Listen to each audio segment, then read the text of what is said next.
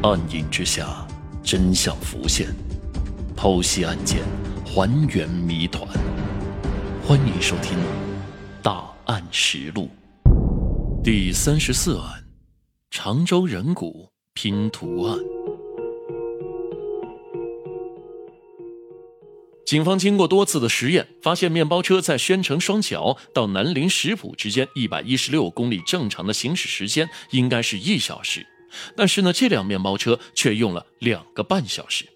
溧阳警方立刻联合了安徽警方，在宣城双桥到南陵石浦之间的一百多公里高速公路沿线进行了地毯式的搜查，但是也是一无所获。警方继续深入南陵县城进行摸排。终于在案发的第九天找到了失踪的那辆面包车。面包车位于南陵县城一处偏僻的路边，车上呢没有发现刘佩云，也没有发现刘佩云的手机和金戒指，车上的车载 MP3 和车牌也不见了。在驾驶座的下面，警方发现了一大堆烟灰。在车辆的后排座椅上有一个蝴蝶形的发卡，经过辨认，这就是刘佩云的。但是呢，技术人员始终没有在车上发现那名男子的毛发、指纹、脚印等等物证，方向盘和车门等处都被仔细的擦拭过。这真的是一个狡猾的凶手啊！而且对于溧阳到南陵之间的路线非常的熟悉。警方判断啊，这个人烟瘾很大，会开车，有一定的侦查经验，可能有前科。经过对面包车的再三检查，技术人员终于在面包车拉门的内侧发现了两处没有及时擦掉的血迹，其中一处是属于刘佩云，而另外一处是另一个人。经过比对，这处血迹既不属于谢涛，也不属于潘军。两年来，警方虽然一直没有放弃调查，但始终没有发现重要的线索，直到二零一零年发现了刘佩云的尸骨。警方已经查明了面包车行驶路线，一直向西南方向进入安徽的。汽车的地点呢，也是距离溧阳两百多公里之外的安徽南陵。可是，为何尸骨却被抛弃在溧阳郊区的一个湖边呢？这说明啊，凶手应该是先把刘培云的尸体抛弃在那里，然后再开车向安徽南陵逃走的。警方组织技术人员对现场再次进行了勘查。在发现白骨的河沟里面，发现了螺丝。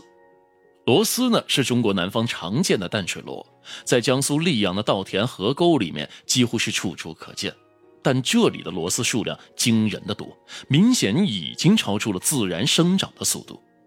根据村民的回忆啊，二零零八年九月，也就是在女司机失踪的那段时间，他们来到现场附近的稻田，突然闻到那条河沟里面散发出了刺鼻的恶臭。走近一看呢，发现是一大堆的螺丝，以为是别人倒掉的垃圾，就没有太多去留意。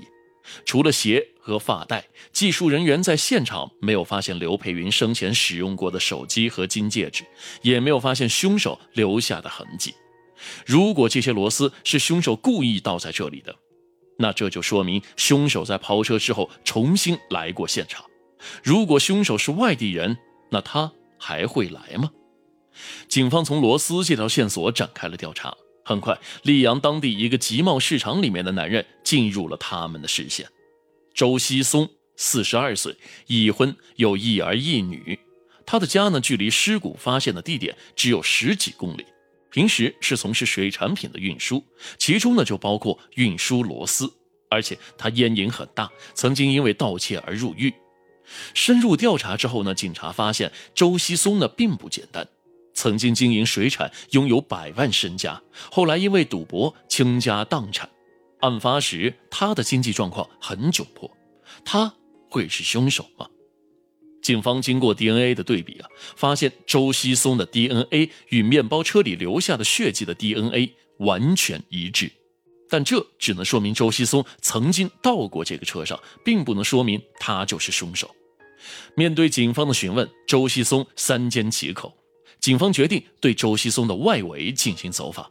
在走访时，警方发现了周西松的妻子用的是一部白色的手机，手上呢还戴着一枚金戒指。这两样东西正是刘佩云失踪当晚随身携带的。面对确凿的证据，周西松交代了：案发当晚，他想去找一个朋友做点生意，东山再起。晚上八点多钟，他和朋友喝酒吃饭之后呢，来到了大统华超市门口打车。由于喝了酒，所以他没有讨价还价，直接上了车。刘佩云没有多问，也就开车了。但在路上，因为车价的问题，两人发生了争吵。最终，刘佩云决定不接这趟活了。他的拒绝惹怒了周锡松。在酒精的作用下，再加上外来语言的刺激，导致了周锡松起了杀人劫财的念头。就在面包车开出溧阳仅仅几公里的地方，周西松假意要上厕所，让刘佩云把车停在了一段偏僻的路边，趁其不备掐死了刘佩云。在刘佩云挣扎的过程中，不小心弄伤了自己的手，而他又不小心把血擦在了车上。作案之后呢，周锡松自己开车转向附近的一处隐蔽的河沟抛尸，然后呢自己驾车一路开往安徽。并在安徽南陵汽车撬走车牌，造成了凶手可能是安徽人的假象，故意来迷惑警方。离开时，他拿走了刘佩云的手机和金戒指，撬走了车上的 MP3。事后的话，他又悄悄地返回了抛尸地点，倾倒了一车的螺丝，企图掩人耳目。二十岁时盗窃入狱服刑，三十岁时自我奋斗有了一份家产，可四十岁时却劫车杀人，锒铛入狱。周锡松的人生之路可谓是大起大落，大悲大喜呀。二零一一年五月，常州市中级人民法院以故意杀人罪判处周锡松死刑。